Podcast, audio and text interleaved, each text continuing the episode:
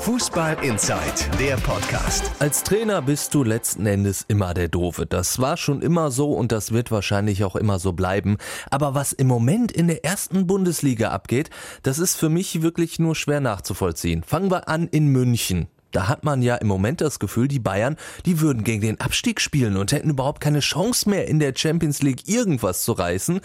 Na klar, also Platz 6 inklusive einer 0 zu 3 Pleite gegen Gladbach und auch ein 0 zu 0 in der Champions League gegen Ajax sind jetzt nicht unbedingt das, was der Anspruch des FC Bayern ist. Aber vor dieser aktuellen Schwächephase, da wurde Nico Kovac noch gefeiert. Da hieß es noch Wahnsinn, wie der diese Startruppe da im Griff hat. Da hat er noch wirklich einen Sieg nach dem anderen eingefahren.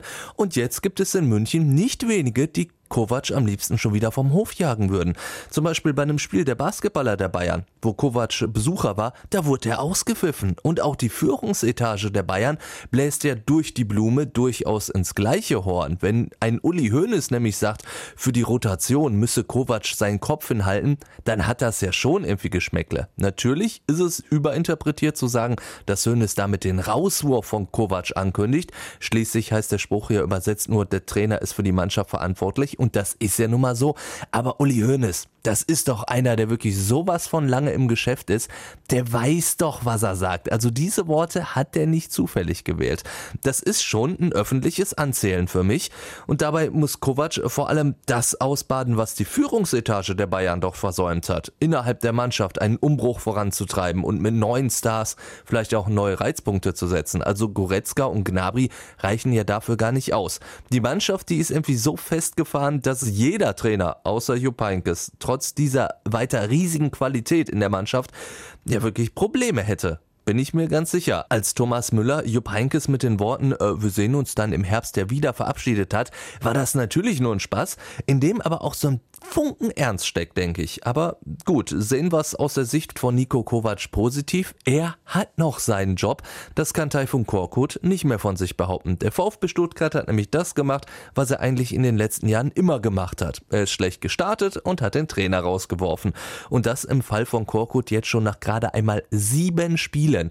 Nach sieben Spielen ist also das Vertrauen in einen Trainer, der die Mannschaft in der letzten Saison als Aufsteiger von Platz 14 aus fast noch in die Europa League geführt hat, aufgebraucht. Das, das ist doch bekloppt. Klar, Stuttgart ist letzter, hat nur fünf Punkte. Aber die Saison, die ist ja wirklich noch sehr, sehr jung und deutlich stärkere Truppen wie Leverkusen und Schalke sind jetzt auch nicht viel besser gestartet. Aber selbst wenn man jetzt sagt, ja gut, das war ein Fehlstart, nennen wir ihn mal so, der rechtfertigt eine Entlassung. Dann geht aber wirklich die Art und Weise wirklich auf gar keine Kuhhaut. Sich wie Stuttgarts Sportvorstand Michael Reschke nach der Niederlage in Hannover hinzustellen und zu sagen, es gebe keine Trainerdiskussion, nur um Korkut dann am nächsten Tag doch rauszuschmeißen, also das geht für mich gar nicht. Das ist einfach nur respektlos und Reschkes Ausrede. Manchmal müsste man halt lügen, greift hier auch überhaupt nicht. Natürlich trägt man als Verantwortlicher eines Vereins nicht alles nach außen. Das wäre naiv, das wäre dumm. Aber so dreist zu lügen, das ist für mich unverschämt und auch wirklich unnötig. Es hätte ja zum Beispiel auch die Floskel, äh, natürlich bewerten wir die Situation, das tun wir immer. Das hätte man ja einfach sagen können, hätte ja gereicht. Das wäre natürlich auch direkt wieder so gewesen, dass Raum für Spekulationen da gewesen wäre. Aber es wäre halt nicht die absolute Demütigung für Korkut gewesen. Für Markus Weinzel, Korkuts Nachfolger, kann ich wirklich nur hoffen, dass mit ihm anders umgegangen wird. Fußball Inside, der Podcast. Noch mehr Fußball gibt's in unserem Webchannel Dein Fußballradio auf radioplayer.de.